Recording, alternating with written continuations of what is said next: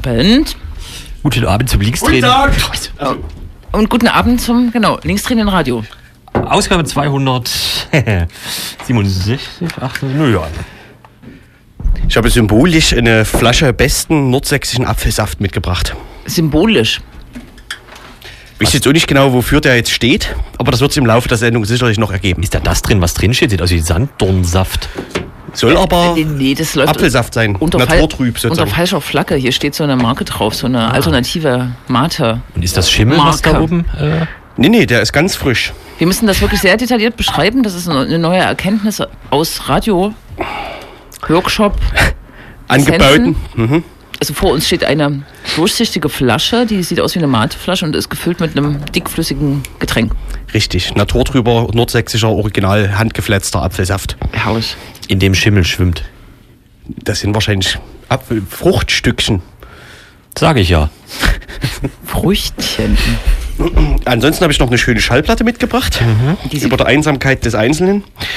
Ähm, von Audio 88, wobei 88 der achte Buchstabe des Alphabets hier für Hip-Hop steht.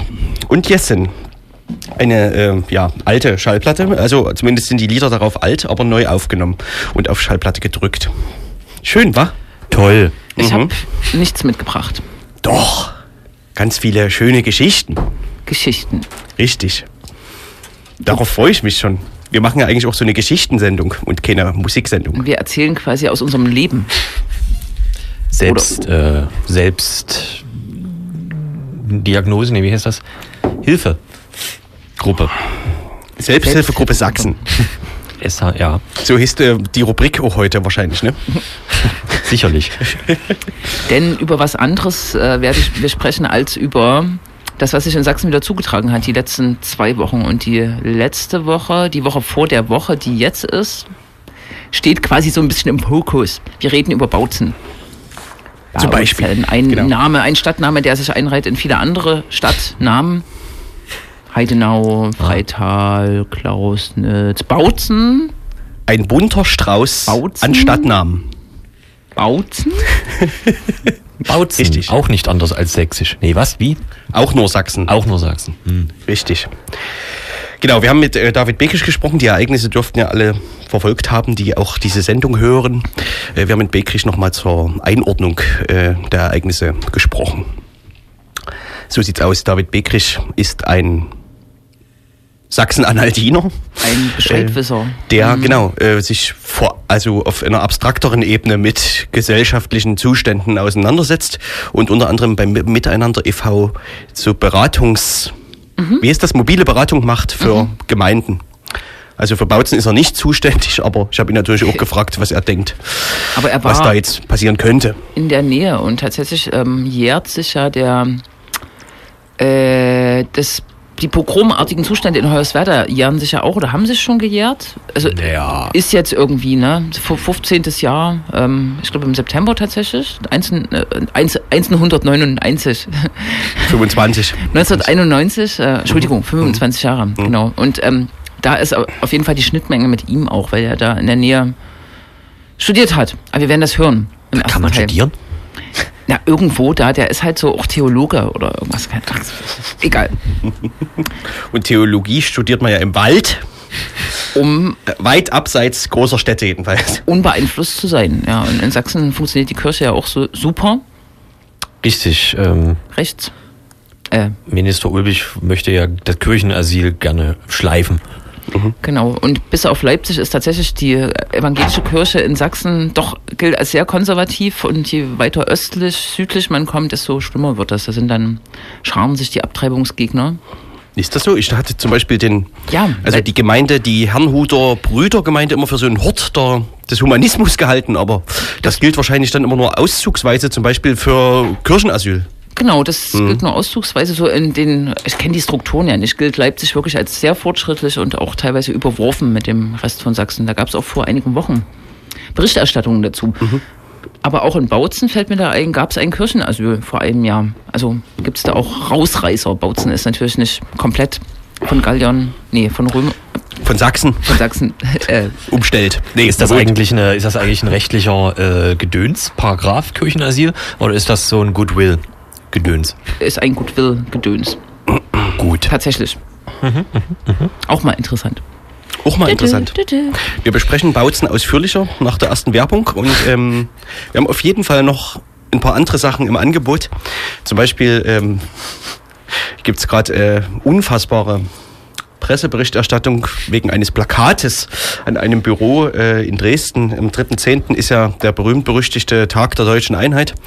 Das ist praktisch der deutsche Feiertag überhaupt. Momentan Der führende Lande. deutsche Feiertag. Richtig.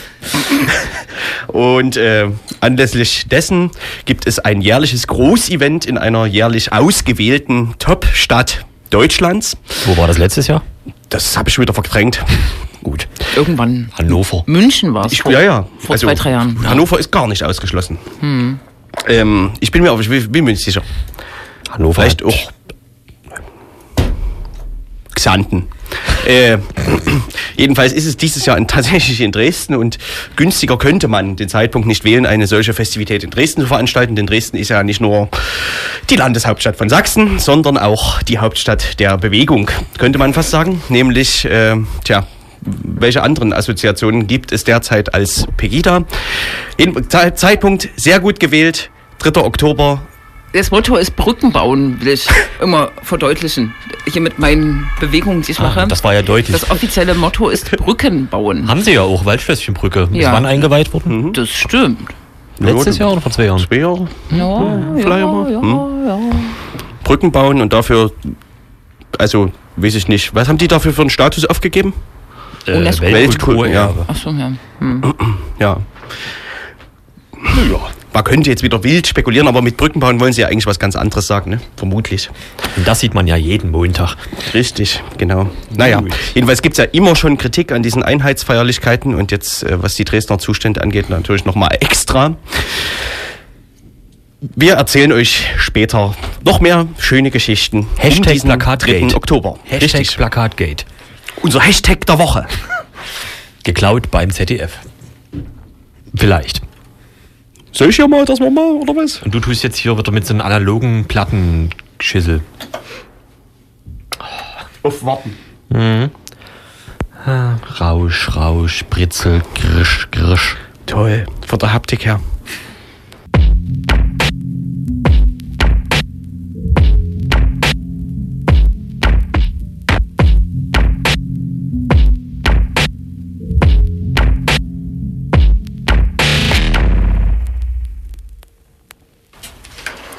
Wir machen gerade im Studio übrigens äh, typische Drogen-Ecstasy-Moves.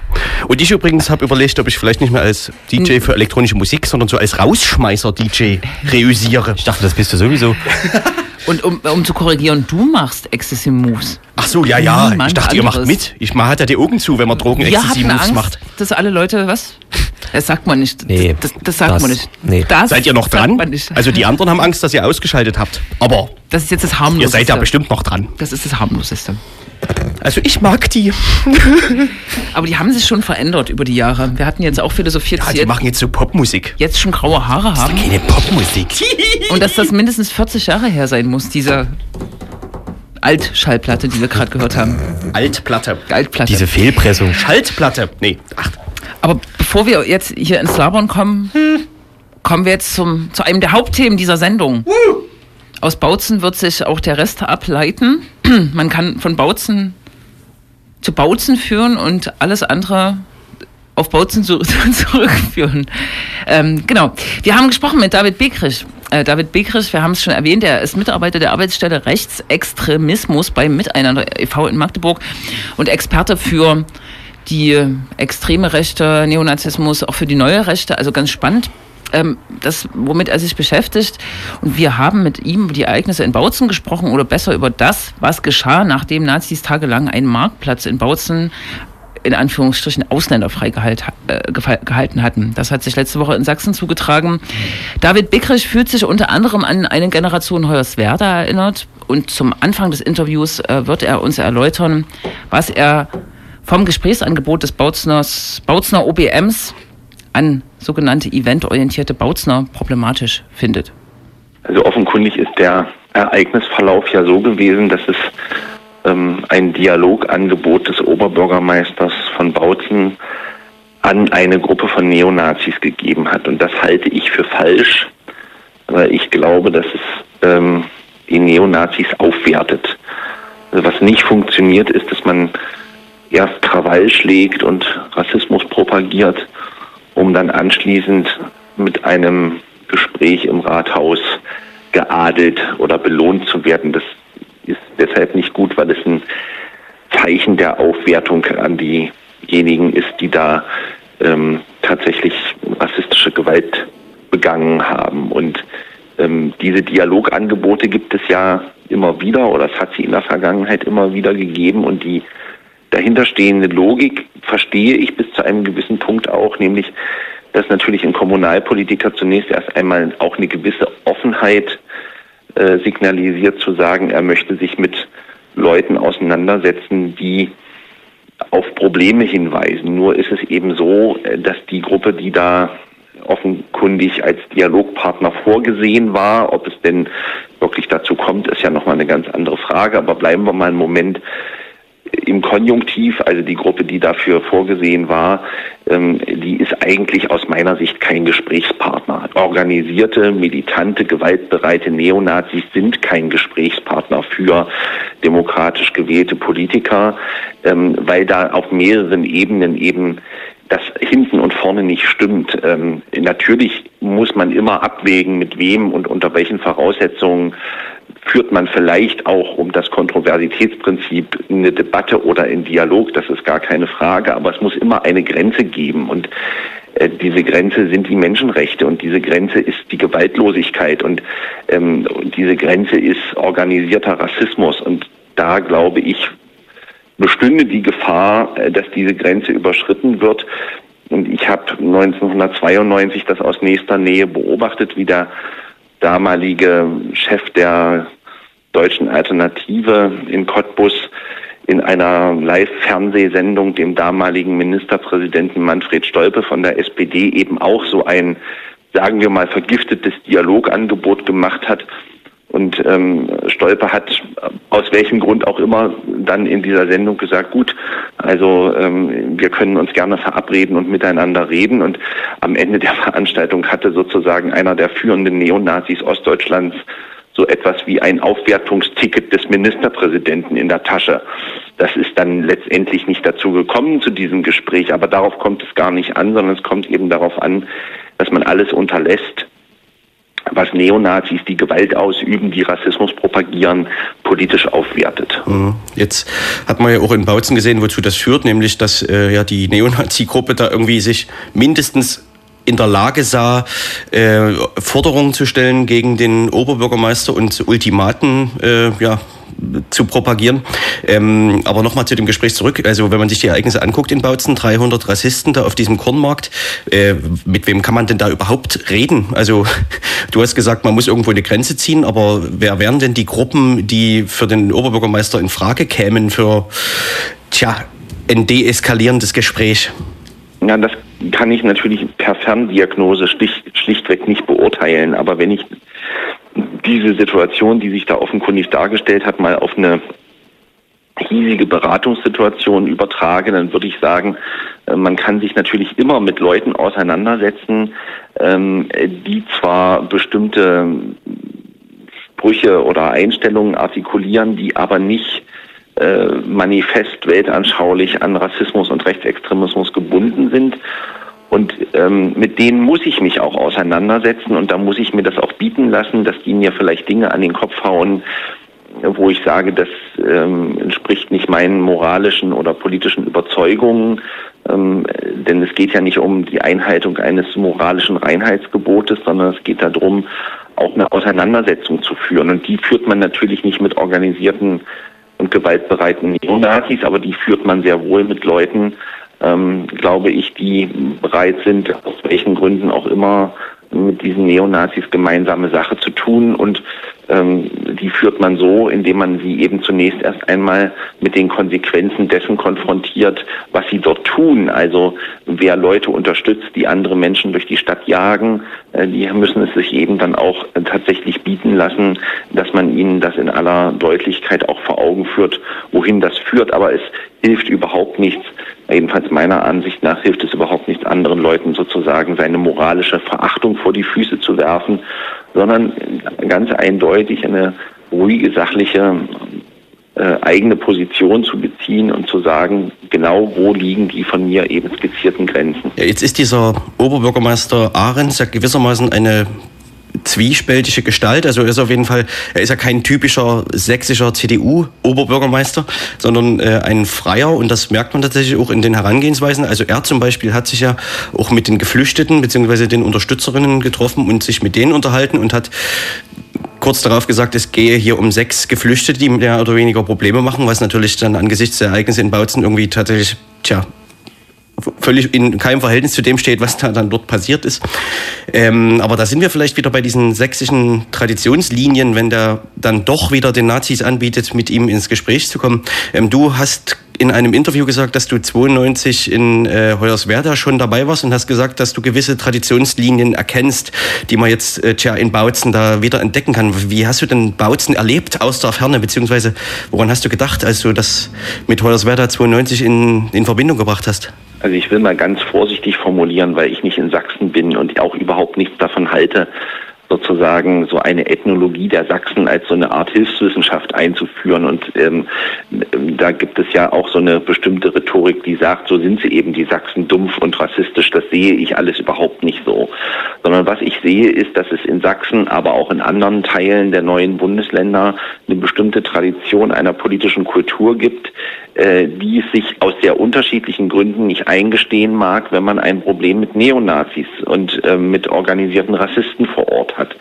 Ähm, das hat politische Gründe, das hat aber auch Gründe, die in der Entwicklungsgeschichte der neuen Bundesländer ähm, der 1990er Jahre und davor äh, zurückliegen. Und einer der Gründe scheint mir nach wie vor zu sein, dass es viel zu lange ganz normal war oder zum Teil eben auch immer noch ist, dass Leute sagen, wenn sie äh, hören, dass jemand eine ähm, neonazistische oder rechtsextreme oder rassistische Auffassung vertritt, zu sagen, na ja, das ist nicht meine Meinung, aber du hast deine Meinung, ich habe meine Meinung und das eben so zum in Anführungsstrichen normalen Meinungsspektrum dazugehört. Das ist in Westdeutschland deutlich anders. Da gibt es einfach so etwas wie ein äh, Sanktionssystem, ähm, wo auch sehr schnell vorgelagert ist zu sagen, also bis hierher und nicht weiter, auch was die rassistischen Provokationen und so angeht. Und das sehe ich seit vielen Jahren in den neuen Bundesländern, dass sich hier ähm, Rassismus und rechtsextreme Einstellungen deutlicher, drastischer, roher und dann am Ende eben auch gewalttätiger ähm, äußern. Und das kann man nicht in Abrede stellen. Also es geht überhaupt nicht darum, ähm, jetzt zu sagen, die Ostdeutschen äh, sind besonders tump und rassistisch. Das ist, darum geht es überhaupt nicht, sondern es geht schlicht und ergreifend darum, herauszuarbeiten, äh, an dem, statistischen Fakt, dass die Mehrzahl der rechtsextremen und rassistischen Gewaltstraftaten nun mal in den neuen Bundesländern passieren. Und da gibt es ähm, neben vielen jetzigen Ursachen eben auch historisch zurückliegende Ursachen und das hat was mit der Frage zu tun, wie verhalten sich gesellschaftliche Autoritäten. Das hat was mit der Frage zu tun, welche polizeilichen Einsatzstrategien gab und gibt es gegenüber Leuten aus der Neonazi-Szene. Ähm, und ähm, wenn wir nochmal einen Blick auf Hoyerswerda gucken, dann ist das ja dieses eine Ereignis 1991, das stimmt, aber die Ereignisse von Hoyerswerda und alle nachfolgenden äh, Ereignisse im Kontext von rassistischer Gewalt haben ja eine ganze Generation äh, ganze Generation Kohorte geprägt. Und ähm, diese Generation Kohorte hat einfach die Erfahrung gemacht, dass sie äh, ihre Interessen, in diesem Falle ihre rassistischen Ansichten mit Gewalt durchsetzen kann. Und das hat meiner Ansicht nach eine Nachwirkung, auch 25 Jahre oder 20 Jahre danach, ähm, wenn wir, wenn uns jetzt diese Gewaltakteure oder ein Teil ihres Umfelds der Gewaltakteure plötzlich in Form von äh, von Eltern wieder gegenübertreten. Ähm, da gibt es eben bestimmte Kontinuitäten und die muss man sich sehr genau angucken, wenn man Entwicklungen vermeiden will, die rassistische Mobilisierungsmomente befördern und stärker auf Momente gucken will, die rassistische Mobilisierungsmomente behindern oder blockieren. Wenn du jetzt die Generation Hoyerswerda ansprichst, meinst du da sozusagen personelle Überschneidung oder ist auch das eher eine politische Kultur, die sich fortsetzt? Ich rede da eher nicht von personellen Überschneidungen, sondern ich rede dort sozusagen von der Tradierung von bestimmten autoritären, rechtsautoritären und rassistischen Einstellungsmustern und Mentalitäten. Ähm, und ich habe mir alle verfügbaren Videos zu Bautzen angeguckt und habe auch mir angesehen, wie dort gesprochen wird über Migrantinnen und Migranten. Und da fällt mir eben einfach auf, dass das eine Kontinuität gibt gegenüber den Sätzen, die da 1991 in, in Hoyerswerda gefallen sind. Womit ich nicht sagen will, dass es in Hoyerswerda oder auch in Bautzen niemanden gibt, der dem öffentlich widerspricht.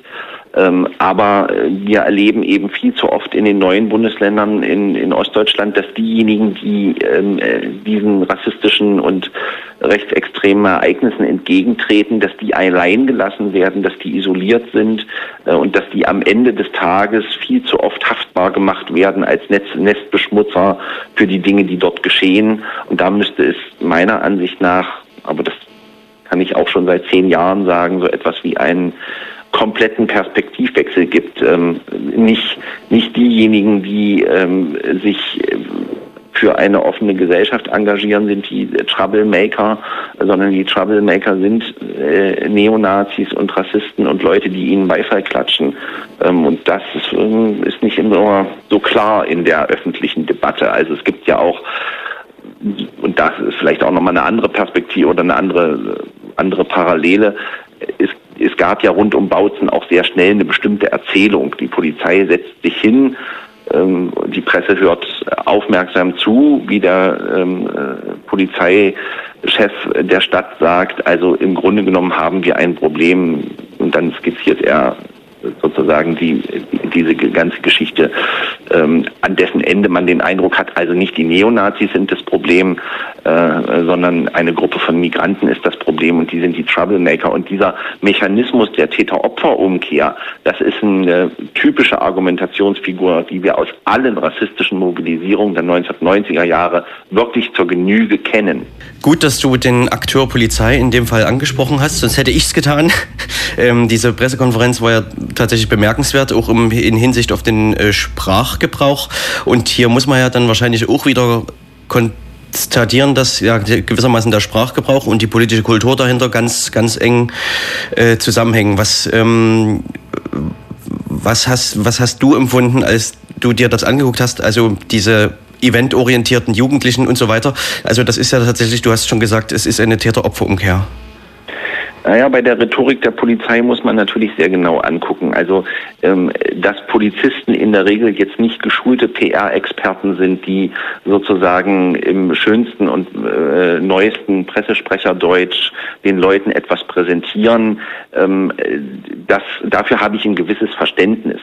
Ähm, auch das, äh, dafür habe ich auch ein gewisses Verständnis, dass sie, wenn sie gefragt werden, zunächst erst einmal von dem reden, was sie was ihr tägliches Geschäft ist, nämlich das operative Einsatzgeschehen zu beschreiben und zu bewerten. Auch dafür habe ich Verständnis, weil das ist nämlich der Job von Polizei. Wofür ich kein Verständnis habe, ist eine Wortwahl, ähm, die äh, rassistische Klischees reproduziert, auch wenn sie das nicht will, und sozusagen eine Abwertung äh, vornimmt. Also wer in einer Pressekonferenz äh, durch, durchgängig von UMAs redet, also unbegleiteten minderjährigen Flüchtlingen, da kann man ja auch eine andere Vokabel verwenden. Ähm, das ist eben ein, ein abwertender Sprachgebrauch, genauso wie diese ja sozusagen in eine technische Floskel gekleidete Umstand äh, zu sagen, das sind angetrunkene, eventorientierte Jugendliche. Naja, also ähm, man muss die Dinge schon beim Namen nennen. Und wenn man die Videoaufnahmen sah,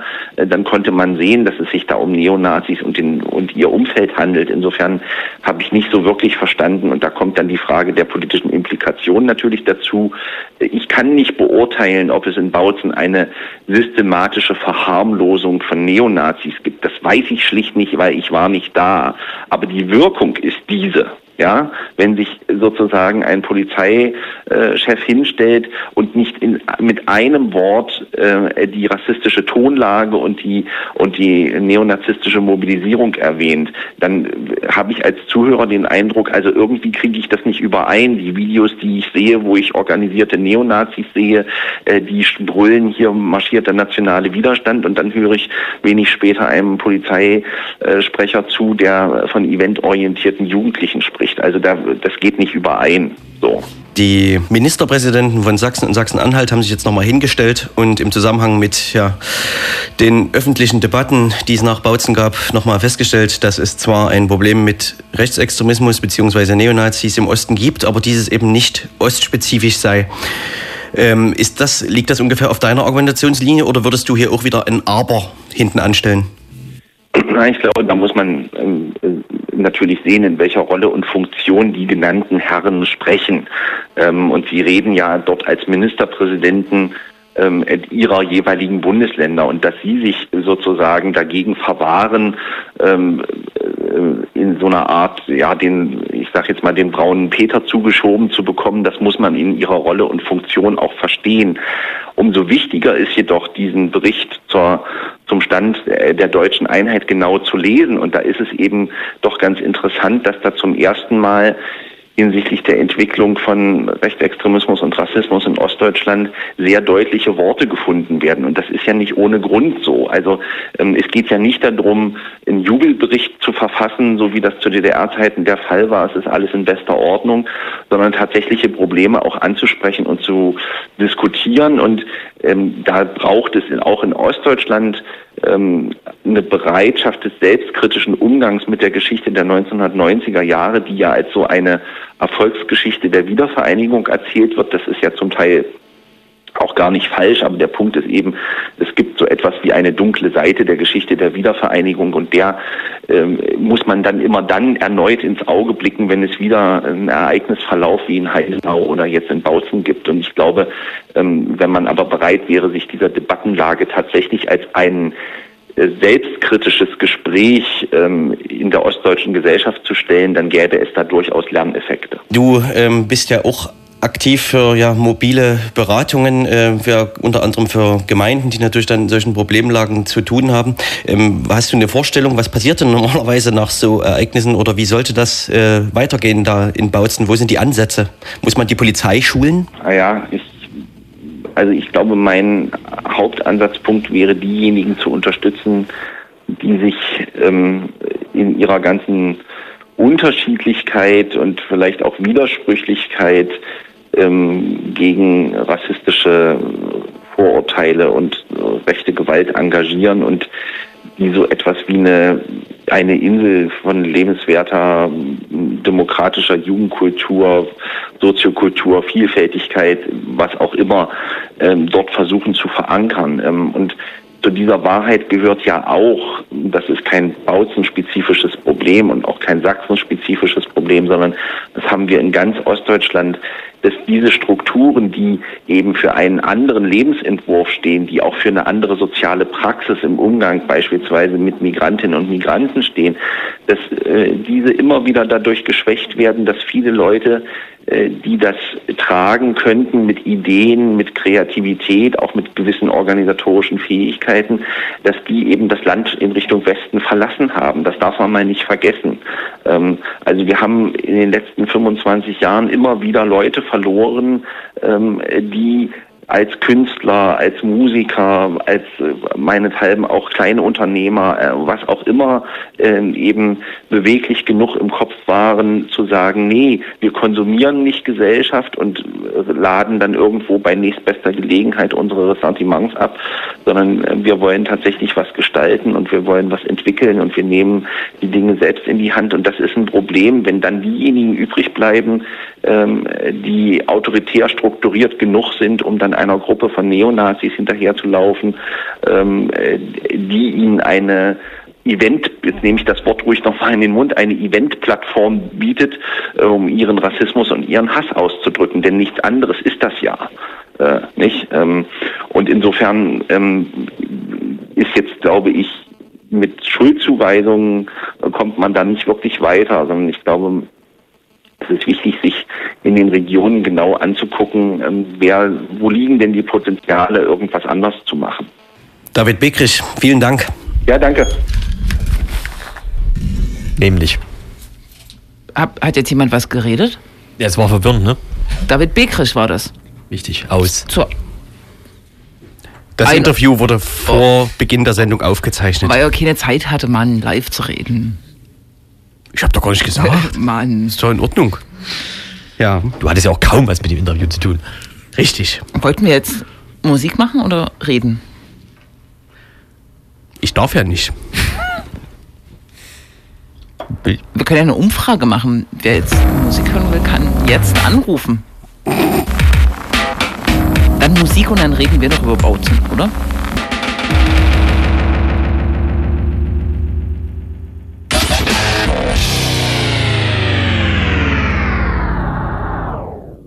Toll. Sehr schön. Hat es euch auch so gut Wir gefallen? eine Umfrage machen. Also, Oh. könnte jetzt. Habt ihr ausgeschaltet? Also ihr draußen an den Geräten? Na gut. Äh, jetzt wieder einschalten. Jetzt müssen wir Ihr könnt jetzt wieder einschalten oder, oder laut wieder laut machen. Jetzt Genau. wird's lustig. Aber wo. Wo. Die moderne Technik ist soweit. Das, das hört Julian natürlich nicht. Ach so, nee, tut mir leid. Gut. Wo, Soweit ist die Technik dann doch noch nicht. wo fängt man dann an und wo hört man auf? Ich habe heute erfahren, dass die Nazis am 8. Oktober oder 7. Oktober wieder demonstrieren wollen. Das wusste ich gar Ich bin so schlecht informiert. In Bautzen. Auf dem Kornmarkt. Ja, bestimmt. Hat's Bautz gemacht. Hat Bautz gemacht. Die haben quasi ihre, ihr Ultimatum ist dann abgelaufen, oder wie ist die Sachlage? Es gibt ja kein Ultimatum, es gibt nur, wir machen nichts äh, bis, also die überprüfen sich täglich vom Zustand der Ausländerfreiheit in der Innenstadt von Bautzen und wenn das nicht gewährleistet ist, dann demonstrieren sie wieder. Dieser siebte, zehnte war, glaube ich, äh, der achte oder was auch immer oder wann, äh, der war, glaube ich, schon vorher geplant. Das ist unter Umständen auch so eine äh, Tügida-Geschichte, aber da will ich jetzt... Die Rechte, ah ja. Hm. Aber die sind ja öfter mal in Bautzen gewesen, auch in den letzten zwei Jahren. Die waren ja dort von allen mal besucht. Die haben ja da eine Stadträtin. Das hatten wir letztes Mal schon. Ah ja, stimmt. Da ist eh eine Übergelöwen hier zu Rechten. Hm? Nicht zuletzt war ja auch eine Demo dieses Klientels äh, mehr oder weniger der, also einer der Auslöser der fortschreitenden Eskalation in der Woche, bevor es zu dieser Hetzjagd in Bautzen kam, war. Da Halt. gab es diese Nazi-Demo, aus der heraus dann das erste Mal sozusagen Geflüchtete aktiv angegriffen wurden. Ja, und in der Woche drauf eskaliert es dann auf dem Markt immer weiter bis zu der Hetzjagd hin. Also Nazi-Demos und Bautzen regelmäßig. Was wisst ihr so über Krawallmacher aus dem linken Spektrum? Oha, jetzt sind wir in der Landespolitik. Richtig. Die geschätzte Zukunft der Heimat hat in einem Qualitätsprodukt namens Junge Freiheit einen Kommentar geschrieben zu Bautzen unter dem unglaublich intelligenten Titel Gesetze gelten für alle. Das wussten wohl vermutlich die meisten nicht, die die Junge Freiheit äh, lesen. Deswegen gut, dass das nochmal als Titel gebracht wurde. Und da stellt er klar, dass ähm, in Bautzen zu den Vorfällen und ich zitiere, rechtsradikale Krawallmacher aus dem linken Spektrum und junge Flüchtlinge geführt haben. Ähm, und jetzt ist ja Sebastian Fischer sehr bekannt dafür, dass er sehr sachlich ist. Das hat mich so ein bisschen verwundert, weil in diesem Polizeibericht so gar nichts zu finden war über Krawallmacher aus dem linken Spektrum. Weil hier vielleicht nochmal erwähnt sei, dass es sich bei Sebastian Fischer um ein Mitglied der CDU handelt, welches im Landtag sitzt äh, und aus dem Wahlkreis Bautzner, nee, äh, Großenhainer Fläche äh, stammt, sprich aus äh, dem größeren Kreis äh, Meißen, also Umgebung von Meißen, die ja einen Haufen hervorragendes Politikermaterial hervorgebracht haben, offensichtlich. Ach ja, und dann gab's ja die, gab es von der Linken eine, eine kurze Kritik der Bautzner Polizeiarbeit, also der Polizeikommunikation äh, vor allem, was Sebastian Fischer ähm, reflektiert hat mit der Aussage, wer die sächsische Polizei kritisiert, gefährdet die freie Gesellschaft. Und da muss man auch erstmal drauf kommen. Also das ist, das ist gut gemacht. Diese Kritik hat, glaube ich, auch Christian Hartmann geübt. Dass man hier die Welche Polizei- jetzt? äh, dass man die Polizei nicht kritisieren darf, dass das hier linke Spinner sind, die jetzt für ihre Ideologie die Szene, Szenerie ausnutzen. Und Christian Hartmann ist auch CDU-Abgeordneter und ich würde sagen, weit links verortet von Sebastian Fischer. tatsächlich. Mhm. Aber ist selber Polizist und Aber, so weiter. Und das ist natürlich auch das, was David Bekrich angesprochen hat mit diesen, ja, also die wichtigen Akteure in Sachsen, unter anderem die Polizei, denen praktisch blind vertraut wird von unter anderem den Medien. Ähm, ja, die müssen, also weiß ich nicht genau. Also wie soll man da rangehen, wenn praktisch alle der ja. Polizei immer zu 100 Prozent vertrauen? Wobei ähm, es ranken sich ja quasi viele Geschichten oder auch Hinterfragungsaktionen äh, zu den eigentlichen Vorfällen am mhm. Donnerstag, den 14.09. Wer hat angefangen, wer hat die erste Flasche geworfen, wer hat hier provoziert? Und ich finde ja, dass schon die Medien von Tagesschau, MDR und auch andere, ähm, also schon relevante Medien tatsächlich versucht haben, beide Geschichten zu bringen. Ne? Das hat mich tatsächlich. Ach, es war ein Prozess, ne? Es war, es war ein Prozess. Also direkt nach der Pressekonferenz haben erstmal alle geschrieben, äh, die Ausländer haben angefangen. Kann sein, dass mhm. erst am 15.09., aber ich kann mich genau erinnern, dass wirklich die großen Fernsehmedien äh, mhm. äh, quasi die anonym bleibenden Augenzeugen mhm. äh, interviewt haben und zumindest denen auch einen Rang gegeben haben. Ne? Und das fand ich jetzt schon nicht ohne. Ja, ja, genau. Also die haben es gegenübergestellt und in dem Fall genau ihre Aufgabe als Journalistin erfüllt. Genau, aber die Resistenz in Sachsen ne, äh, von den Verantwortlichen ist natürlich groß. Die ähm, ja. schieben das natürlich weg. Und ich habe vorhin ähm, Herrn Ahrens, den OBM, gehört, wie er seine große Enttäuschung über den guten Tagesthemen Kommentator Klaus Kleber oder wie der heißt, äh, zum Ausdruck gebracht hat, dass hier Bautzen so schlecht dargestellt wird und so weiter. Vielleicht bezieht sich das auch auf diese mhm. äh, Spiegelung der Vorgänge, äh, die nicht dem Polizeibericht entsprechend. Ne? Na, ulkig ist ja auch, dass die, äh, also dass das nicht nur ein Ignorieren ist seitens der Politik, was sozusagen die Medienberichterstattung angeht, sondern auch so ein ganz aktives Wegschieben und sich verbitten, dass man sich da einmischt. Also Stichwort die, ähm, die Anne Will-Diskussion, die es gab, zusammen mit einem sächsischen Generalsekretär, Michael Kretschmer, und dem OBM von äh, Bautzen, das waren so die sächsischen Beteiligten, wenn ich mich recht erinnere. Mhm. Das wurde von der Sächsischen Union, unter anderem von dem Ausländerbeauftragten Gerd Mackenroth, äh, gutiert mit, dass das eine Frechheit ist, dass sie die ganze Zeit nur nur ähm, am Thema vorbeigeredet haben, die Schuld den Deutschen zu äh, schieben wollten und quasi gar nicht über die Flüchtlinge, äh, die, die das eigentliche Problem der Flüchtlinge geredet haben. So, also das ist äh, schon eine, auch eine beeindruckende aktive Resistenz, so, ne? Also man kann es ja auch einfach ignorieren, aber man kann halt auch einfach tatsächlich in die sozialen Medien mit einiger Verbreitung schreiben, äh, die haben da wieder gelogen oder so. Ich keine Ahnung, wie man das nennen soll. Mhm. Das ist begeistert mich schon. Da sind wir, glaube ich, wieder bei diesem politischen Problem, über das wir un ungefähr fast jede Woche sprechen. Also Juhu. mindestens ein gewisser und nicht zu vernachlässigender Teil der CDU in Sachsen ist einfach genau so drauf. Das lässt sich leider nicht von der Hand weisen. Ja, mhm. ähm, und die sitzen da im Landtag und bestimmen mindestens zu einem gewissen Teil äh, ja, die Landespolitik. Hat sich, denn, hat sich denn irgendein Groß, Großpolitiker, also Herr Tillich, der kommt ja sogar ähm, dort, von dort irgendwo. Ja, wahrscheinlich. Und äh, Herr Ulbich, haben die sich irgendwie geäußert zu, der, zu dem Sachverhalt? Das ist mir noch, diese Frage ist mir noch gar nicht, gar nicht aufgetaucht, aber sie ist ja eigentlich interessant. Das Einzige, das Einzige, was ich von Herrn Ulbich zuletzt gelesen habe, war das mit dem Kirchenasyl. Mhm. Dass das eine Frechheit ist. Ja, und Tillich hat sich äh, zum äh, Bericht der wie hieß die, Beauftragten für die ostdeutschen Bundesländer geäußert. Na, das stimmt, aber das nicht kam zu Bautzen. Im Interview mit. Ja, ja, genau. Okay, mhm. weil da waren ja aber auch die Ausländer schuld in Bautzen. Da muss man auch nicht hinfahren und sagen, dass es schlimm war, dass die durch die Stadt gejagt wurden. Sind ja selber schuld. Achso, da kann man, äh, wenn man, wo wir gerade bei Bautzen sind, kann man ja gleich noch mit erwähnen, dass dort um die Ecke wiederum es eines dieser Grundstücke gibt, die bekannt sind für rechte Veranstaltungen. So, und gibt es in Sachsen eine ganze Menge, irgendwie so eine kleine Liste an Privat. Äh, Grundstücken, die gerne mal wieder genutzt werden, ob nun für rechte Konzerte oder was auch immer. Aber dieses Wochenende, also letztes Wochenende, gab es dort ein Ost- Do, nee, was? Wie hieß das? Sächsisches Sportfest. Ostsächsisches Sportfest mit alten deutschen Disziplinen. Darunter waren offensichtlich auch äh, Luftgewehrschießen für Kinder und alles äh, sowas. Da waren irgendwie um die, also bis zu 200 Leute, stramme Neonazis. Es lief äh, schön Rechtsrock und das Ganze dort in der Nähe von Bautzen bei Kitztorf am See. Mhm. Und beworben wurde mit einem, mit einem Plakat, was schon 1938 im Dritten Reich benutzt wurde, um für ein Sportfest in Breslau ähm, zu werben mit drei Hakenkreuzen, die natürlich aus Gründen der heutigen Rechtslage rausretuschiert wurden. Auch die Teilnehmerurkunden hatten dieses Plakat. Mm, und das Bemerkenswerte war, dass zumindest Augenzeuginnen berichten, dass keine Polizei vor Ort war. und dass äh, Augenzeuginnen, die journalistisch tätig werden wollten, dort äh, verschwinden mussten, weil es irgendwie zu bedrohlich schien. Ne? Aber darüber wird sicher noch zu sprechen sein, wenn da Äußerungen auch vorliegen seitens der Staatsregierung. Hm? Die Polizei hat sich heutzutage, ah, hat sich heute, hat sich die Woche auf dem offiziellen Debattenkanal Twitter äh, zu Wort gemeldet und hat gemeint, sie wären dort vor Ort gewesen und hätten Personalien ähm, aufgenommen. Aber ähm, das war bis jetzt alles, was man zu dem Thema gehört hat und mm.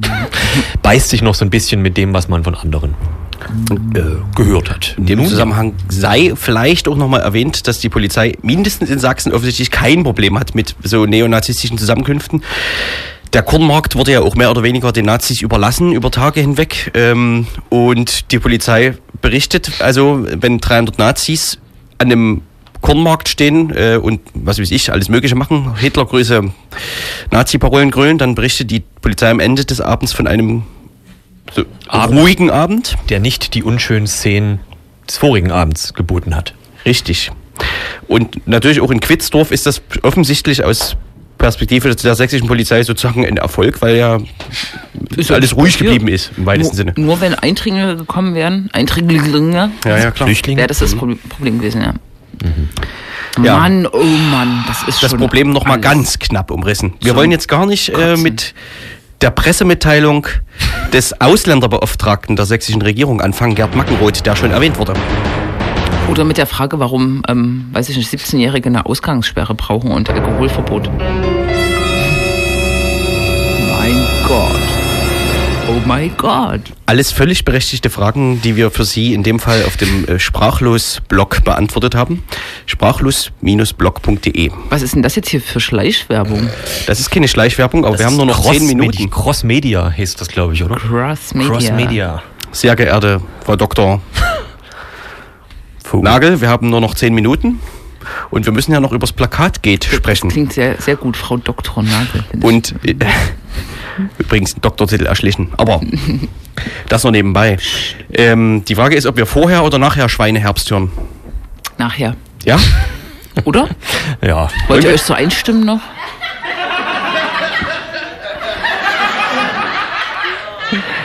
Die sind heute ganz modern unterwegs. Ja, wir haben die 80er jetzt endlich mal im Studio. Äh ja, wir haben Publikum im Studio, natürlich. Wir reden nicht nur so. Kann mal kurz jemand mit äh, der Audiokamera übers Publikum schwenken? Oh, scheiße. das war das falsche Publikum. Das war das falsche Publikum. Wir haben ja hier mehrere äh, spontan. Unter anderem eine Trommelgruppe. Richtig. So, äh, Plakat geht. Themawechsel. Es es trug sich äh, zu, letzten Freitag äh, gegen, gegen 10 Uhr.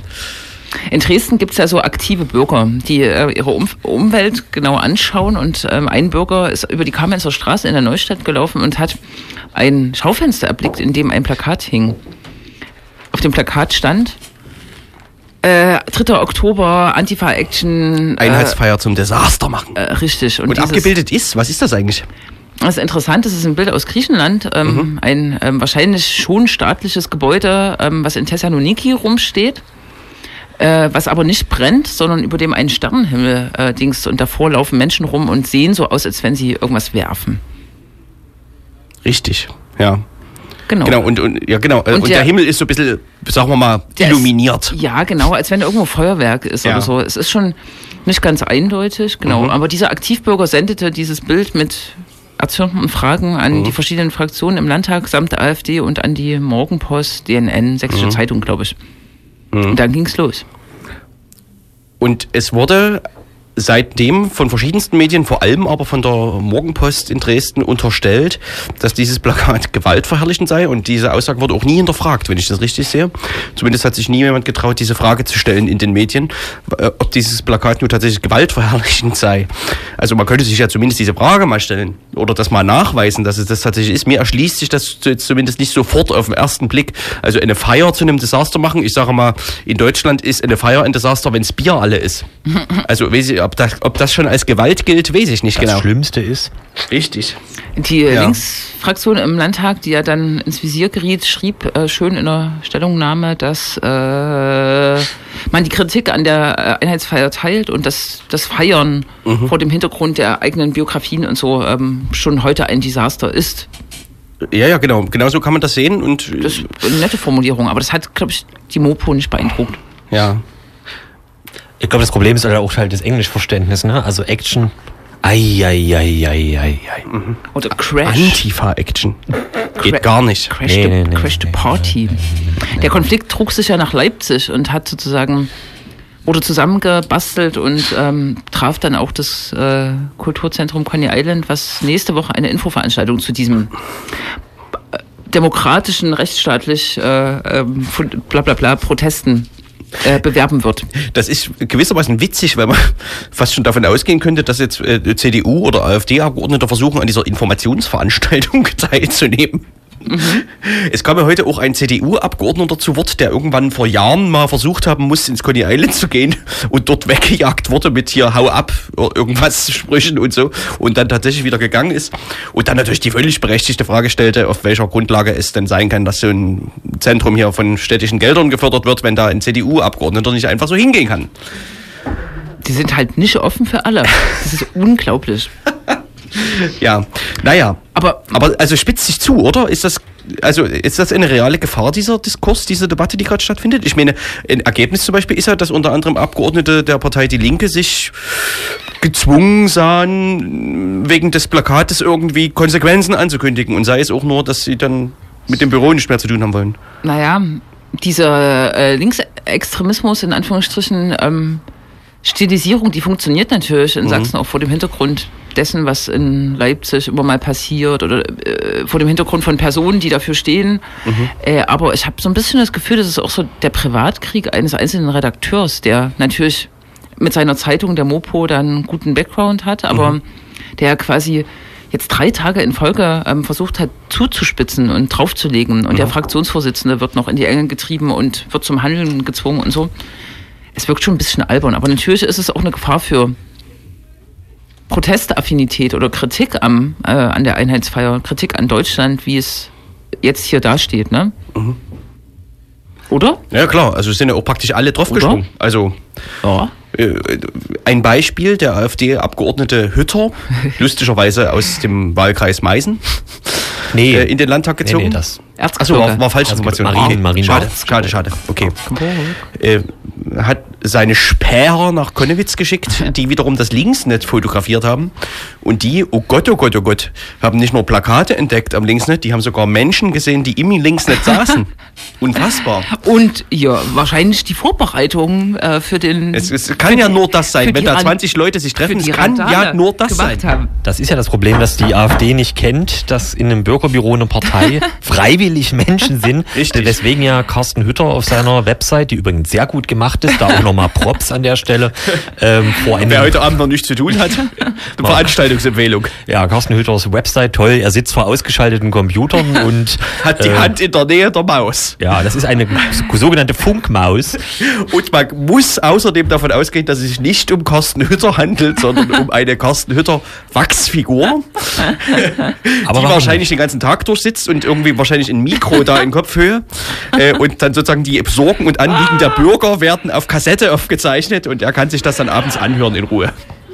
In dem Zusammenhang. Das ist zumindest meine Theorie. Ich darf öffentlich nicht mehr lachen. Ach so. Entschuldigung. Das ist auch ein schönes Ergebnis des Plakatgeht. Da! Aber wir haben jetzt zum Glück Lachautomaten, die für dich mitlachen. In dem Zusammenhang möchte ich noch mal mein Tippspiel äh, bewerben. Äh, es geht, es steht in dem Tippspiel Wollitzer versus Hütter versus Urban im Moment 4 zu 4 zu 1. Ähm, Wer ist da Es mit ist noch eins ausge äh, versehen? Äh, Urban, der war bis gestern noch nicht dabei mit im Spiel, ähm, ist aber Was ist denn das für ein Tippspiel und wer sind diese Leute? Sehr gut gelernt. Ah, ja. es handelt sich dabei um AfD-Abgeordnete des sächsischen Landtags und vornehmlich handelte es sich bis jetzt dabei um Herrn Mollitzer und Herrn Hütter, die sehr oft durch sehr, sehr, sehr gute Pressemitteilungen hervorstachen, indem sie, wie sagt man, den Stachel in die Wunde, ne, was, Den Finger in die Wunde. ja, richtig. Sie hielten den Stachel ins Salz. Sie waren der Stachel der Opposition und fragten, was denn die Privatdetektive Suppe. der Antifa e.V. Ach, das alles. Ja. Ich sammle einfach die Absurditäten, die sie, Absurditäten, die sie so rausbringen und gebe Punkte. Und, und, Und ach so, du selber vergibst die Punkte. Ja, ja. Aber ach so, da muss, kann man gar nicht teilnehmen am Gewinnspiel. na das doch, ich würde das jetzt ja gerne Öffnen. öffnen. Aber das ist ja, das ist ja nicht besonders viel. Seit wann haben die vier Punkte gesammelt? Also ich kann bestimmt schon 10 oder 14 Pressemitteilungen von äh, Uwe Wurlitzer vorsagen, die absurd Zitieren. sind. Zitieren. 2014. Auswendig aufsagen. Ja, na, aber bis jetzt hat ja keiner mitgemacht. Okay, dann steuere ich heute 14 Pressemitteilungen bei. Ta, ta. Sehr gut. Das wäre Aber- doch auch eine schöne Sache für das Debattenorgan sprachlos-blog.de. Heute ist ja der 23.09. und schon in sieben oder acht Tagen wird dieses Spektakel also in Dresden stattfinden. Und interessant ist ja nochmal auch ähm, zu betrachten, die ganze Innenstadt wird von irgendwelchen ähm, Deutschlandfeierlichkeiten umsäumt sein, von der ordentlichen demokratischen Mitte und dort irgendwo in einem Sch- Stadt in der Himmelsrichtung, die ich nicht ausmachen kann, wird Tatjana Festerling Sein. sein. Und was macht die da? Im Osten. Äh, die steht dort zusammen mit Edwins Wagenfeld, ähm, der. Sagst du eigentlich immer Edwins Wagenfeld? Weiß Findest du das witzig? Heißt der nicht so? so ich? Edwin Wagensfeld. Ja, aber das kann doch kein Mensch sich merken. Außerdem bin ich dann sicher vor seinen Anwälten, falls ich irgendwas sage, weil ich habe ja nicht Ach ihn so. gemeint, sondern Uh. Edwins Wagenfeld. Nicht schlecht. Der nicht steht schlecht. dort mit Frau Festerling am blauen äh, Wunder und möchte also, ich hatte es vergessen, ähm, irgendwas auch zum Desaster machen. äh, auf Frau Merkel bezogen und ähm, zusammen mit Hannes Ostendorf von Kategorie C, das kennt man ja schon von Legida im Januar, in äh, Leipzig, dieser, dieser Paramiliz aus Bulgarien, bei der Festerling neulich im Wald war. kommt die nach kommen, Dresden. Die kommen auch. Das wird herrlich. Und es kommt eine Stadtverordnete aus Schwerin und Fraktionsgeschäftsführerin der AfD aus Schwerin, um dort zu reden. Das, Das ist, äh, nicht ohne. also ich finde es gut, dass Carsten Hütter und Wolitzer sich sozusagen gerade einen Wolf schreiben wegen der Antifa-Action am 3.10. in Dresden, aber dann dort irgendwie ihre ähm, Parteikollegin irgendwie zusammen mit einer Rechtsrockband und verurteilten Hooligans rumsteht. Das ist ganz gut und witzig, aber merken die bestimmt nie. das merken. Äh, ja. Und direkt davor wiederum, vor diesem blauen Wunder am Schillerplatz, ist mehr oder weniger fast zur selben Zeit die Veranstaltung der Laubegaster Wellenlänge. Da haben wir jetzt ja vor ein paar Tagen gelernt, dass Herr Hütter da auch ganz viel Wert auf diese äh, Vereinigung legt. Er nennt sie Bürgerinitiative. Das ist, ja, das ist ja mittlerweile alles eine Bürgerinitiative. Also solange nicht eine Rohrbombe gefunden wird, ist das alles eine Bürgerinitiative. äh, genau, die machen da irgendwas, die nennen das Brückenschlag. Weil die, ähm, die, die, die offizielle Motto ist Brücken bauen. Brücken bauen, genau. Die Wellenlänge macht also einen Brückenschlag. Dazu muss man wissen, dass die das wohl halb abgesprochen haben mit der Festerling, also dass man sozusagen beide Veranstaltungen äh, besuchen kann. Das wird schön. Und Herr Bachmann wiederum dick Strum äh, und hat seine Veranstaltung irgendwie vorverlegt, damit die parallel jetzt zu Festerling ist. Da ist ja gerade Achso, großer stimmt. Das ist Knatsch, ja ne? zufällig auch Montag, der 13. Und Ja, zufällig natürlich. auch Feiertag. Ja. Ach so. Da kann man Oh, das schön ist- flanieren. Wisst ihr, was, was, was, was man vielleicht noch machen könnte, wenn irgendjemand jemanden kennt, der regelmäßig in Bürgerbüros rumsitzt? Als Wachsfigur oder wie auch. Man könnte ja die Informationen, die wir gerade gegeben haben, als Plakat ins Linksnet hängen und dann kommen da die, dann kommt da die Hütter-Angestellten vorbei und fotografieren das und dann wird Hütter darauf aufmerksam. Das wäre doch tolle Guerilla-Kommunikation. Mit was äh, seine Parteikolleginnen dort rumstehen. Ja, richtig. Na, okay. Cool. Also das bringt natürlich jetzt nichts, aber es wäre wär doch lustig. Ja, aber ich finde, in, was so Sa Sachen wie Bringen angeht, da hat bis jetzt noch keiner äh, brilliert. Ich Vollkommen richtig, ja. Außer natürlich Slime.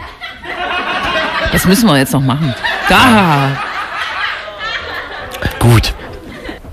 Der folgende UFO verzögert sich um weitere drei Minuten. Wir verabschieden uns vielleicht schon mal recht herzlich, wa? Aber nicht von UFO, weil der kommt ja jetzt gleich, sondern von Ihnen, Aber liebe Hörerinnen, die hoffentlich wieder eingeschaltet haben Das war's jetzt schon mit dem linksdrehenden Radio? Äh, scha, noch lange Ja, nicht. Radio Blau? Nee. Das heißt, in 14 Tagen kann seid eigentlich nicht sein. auf Sendung, oder? In 14 Das kann eigentlich Tagen. nicht sein. Aber UFO sendet heute aus einem anderen Studio. Mal sehen, ob sich das anders anhört. Mal sehen, ob sich das rentiert. Wir werden dann, ich, wär, ich kann Ob euch nämlich das einfach dann lohnt. ab, abdrücken. Ja, Cui bono, cui bono. Schnell, ne? Los, Ja. los. Cui bono. Herrlich wird das. Tschüss. Zog im Westen auf und wutscht das Land hinfort. Frohsinn, Dummheit, Ausverkauf und dieses große Wort.